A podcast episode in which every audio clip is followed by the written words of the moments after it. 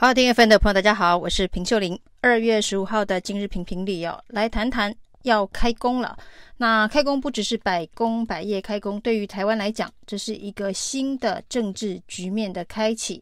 立法院定在二月二十号开议啊。那韩院长时代的立法院会是什么样子的国会？那包括了赖清德即将在五二零之后就职，这段期间呢，也要紧锣密鼓的。筹组他的新政府，那赖清德的新行政团队又会是什么样子的面貌？这都是今年开局以来最重要的事情哦。那不过呢，在这个立法院最新的变数哦，当然发生在春节前所发生的瘦肉精的食安风暴，台中市政府跟中央的卫福部杠上，那卫福部次长王必胜呢，把整个事件导向了政治的操作。不过事后证实哦，的确台中市政府所验到的那一盒有西部特罗瘦肉精的猪肉，中央在复验之后仍然是有，但是呢，在其他的样本当中却验不出来哦。那是不是一个单一的个案？行政院的整个处置的过程到底有没有导向政治操作？那显然会是开年之后最重要的一场政治攻防。不过呢，立法院在春节前已经协议二月二十号开议，由这个行政院长陈建仁来进行施政报告。不过呢，国民党打算发动在二月十七号，也就是立法院开议前，先进行食安的专案报告。而且呢，二月十五号一上工哦，就要求进行朝野协商。那十五、十六朝野协商。十七号来实案报告，二十号开议哦，整个形成的这一个政治紧凑以及火药味是非常浓厚。民进党显然认为呢，这不符合相关的程序，朝野协商、专案报告都应该等到立院开议之后才能够进行哦，所以势必会有一场政治攻防哦。那除了立法院的政治攻防之外呢，在国会外交的舞台，以及呢，民进党政府美中台杠杆关系非常重要的一个访问团呢，就是在一月十三号之后，美国陆陆陆续续呢有重量级的政治访问团到访台湾，当然是对于台湾的新政局呢，呃，有某种程度的焦虑跟不安呢。那二月二十一号最新的一团呢，是由美中。这个竞争策略委员会的主席盖拉格所率领的国会议员访问团，那这个访问团呢，到台湾的时候啊，因为已经是新任立法院院长韩国瑜主政的时代哦，所以呢，国会外交的交流当然是由韩国瑜出面的接待啊。那大家都知道，盖拉格是反中大将啊，特别是美国今年也有总统大选啊。那有关于中国议题，势必也是民主党跟共和党两党这个禁足攻防的焦点了。所以盖拉格这一团到台湾来访问，接待他的是蓝营的。立法院院长韩国瑜哦，那中间会擦出什么样子的火花跟议题啊？格外令人好奇啊！那到底国会外交的这个角色，成为呃台湾在未来的两岸路线走向的一个平衡点，韩国瑜会扮演什么样的角色？外界一定会非常高度的关切。当然，盖拉格这一。行呢，仍然是会跟蔡英文、赖清德见面呢、啊。那对于台湾未来政局的走向，也会发表相关的看法。除了挺台湾之外，对于中国策略，呃的调，会不会有路线上面的调整？从这一个拜登政府一月十三号。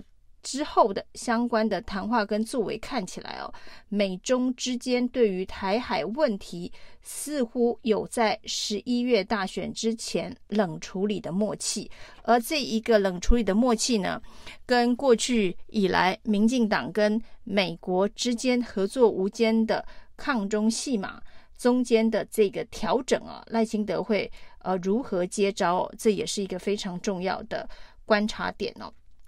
而美国选举会把台海议题冷却到哪一个程度？而持续冷却的状态之下呢，对于民进党来讲，恐怕会发生新的风险跟变数，甚至包括了这个所谓的组团旅行团赴大陆的这个政策开了又收，引发了观光业大反弹哦。这也是赖清德在新春开工之后恐怕要处理的第一个呃危机啊。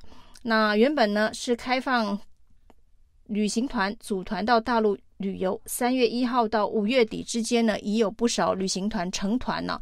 结果呢，这一个民进党政府最新的宣布是五月三十一号已经招揽的团体呢，那可以照常出团了。但是五月三十一号之后呢，又要再禁止这个台湾的旅行团到大陆进行团体旅游，理由是呢，这个对岸没有释出对等的善意啊。三月一号，台湾可以组团了，但是呢，对于中国大陆的这个旅行团到台湾来观光的相关的政策开放哦，中国大陆没有相对应的善意啊，所以呢，民进党政府再度踩了刹车哦，这种开了又收。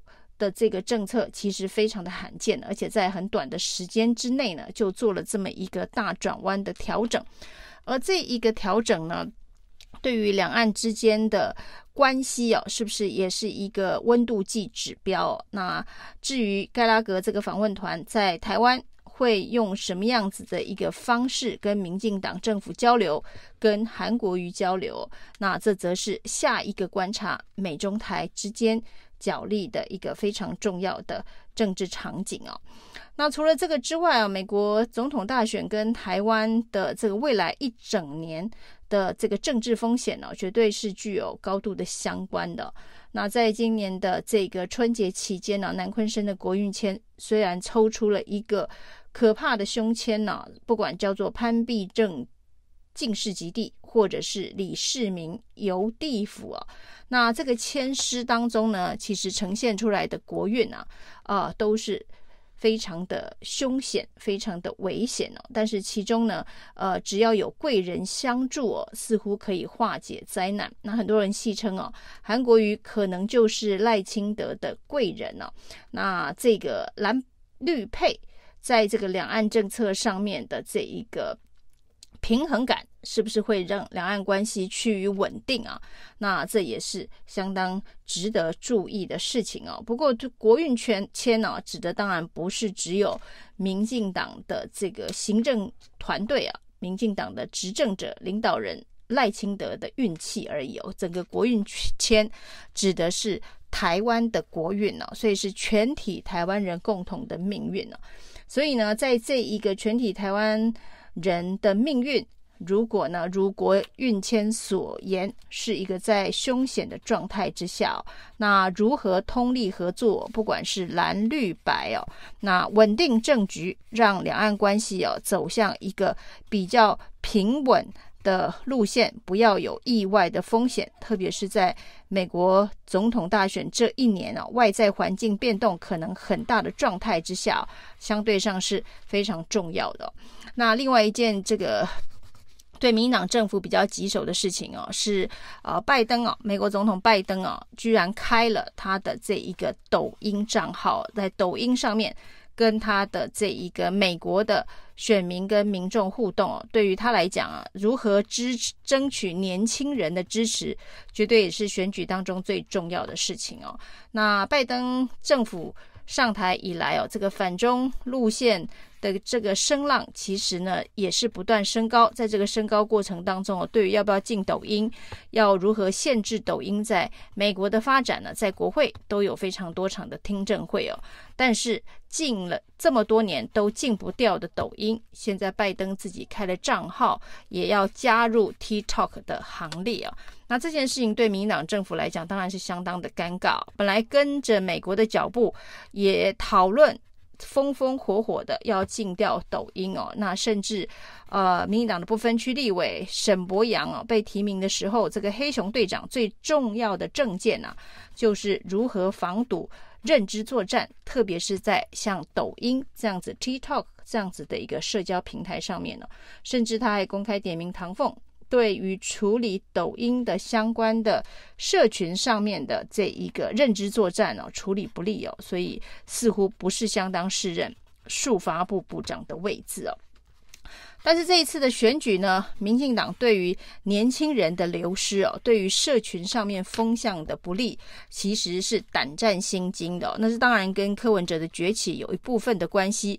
但是呢，过去其实这些年轻人、这些社群网络上面的风向，相对上都是对于民进党比较有利的。包括民进党过去这些年所经营的一些啊进步价值的议题啊，都呈现在年轻人的支持度上。但是在这这一次的选举哦，这一个部分基本上可以说是完全的崩盘了。那民进党在这个败选之后呢，也试图想要加强在社群上面跟年轻人沟通互动的方式，所以呢，大批的政治人物转进这一个 Threads，所谓 Threads 就是呢，呃，跟 Twitter 对抗的 FB 集团。的另外一个社群平台哦，那在翠上玩的不亦乐乎哦，那甚至还捧红了落选立委郑运鹏的儿子德德哦。那显然在同温层内，对于这个新的社群媒体的经营跟年轻人的互动有相当高的信心哦。但这个同温层内的这个操作要如何扩散出去哦？连拜登都不得不低头开了 TikTok 抖音账户哦。那民进党还要再继续。在翠上玩自己的同温层游戏啊，那能找回年轻人吗？那看来呢，得看美国这次的总统选举当中哦，年轻人对于总统选票的这个流向哦，绝对是民进党最大的一个警讯哦。以上今天评评理，谢谢收听。